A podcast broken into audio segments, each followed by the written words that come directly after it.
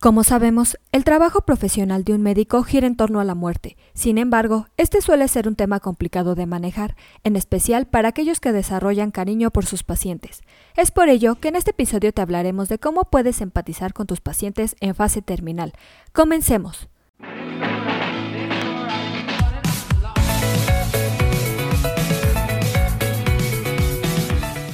Es AMED, su empresa especializada en controversias médico-legales, en la cual te damos consejos e información que te ayudarán a desempeñar tu profesión médica.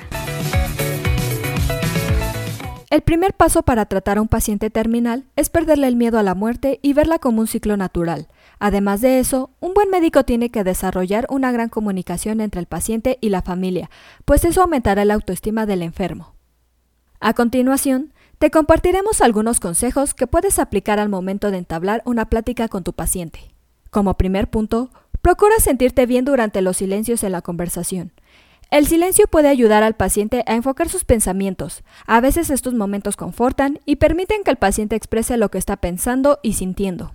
Asimismo, se recomienda tratar de mantener contacto visual, ya que esto le da al paciente la sensación de estar realmente presente y que estás escuchándolo con atención.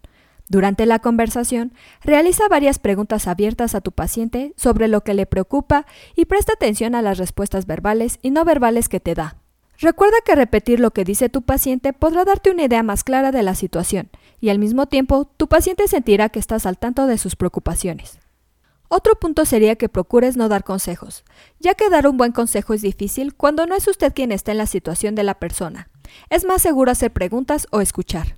Un punto importante sería evitar decir sé cómo te sientes, ya que la persona puede tornarse irritada porque usted realmente no sabe cómo se siente. Como último consejo, les recomendamos controlar el tono de su voz. Este debe ser firme y profesional, pero a la vez tiene que ser bastante amigable. La idea es crear un ambiente cómodo, no uno que se sienta frío o estricto. Tu paciente tiene que sentir que puede confiar en tu capacidad, así que siempre debes conservar un aire de seguridad y profesionalismo.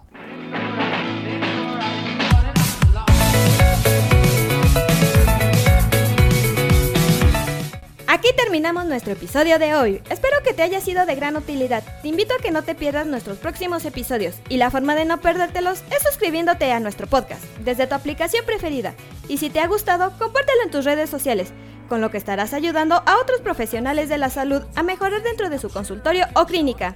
Y nos ayudarás a llegar a más personas. Recuerda visitar nuestra página en www.amdl.com.mx, así como en nuestras redes sociales que son Facebook, Instagram y Twitter. Hasta la próxima.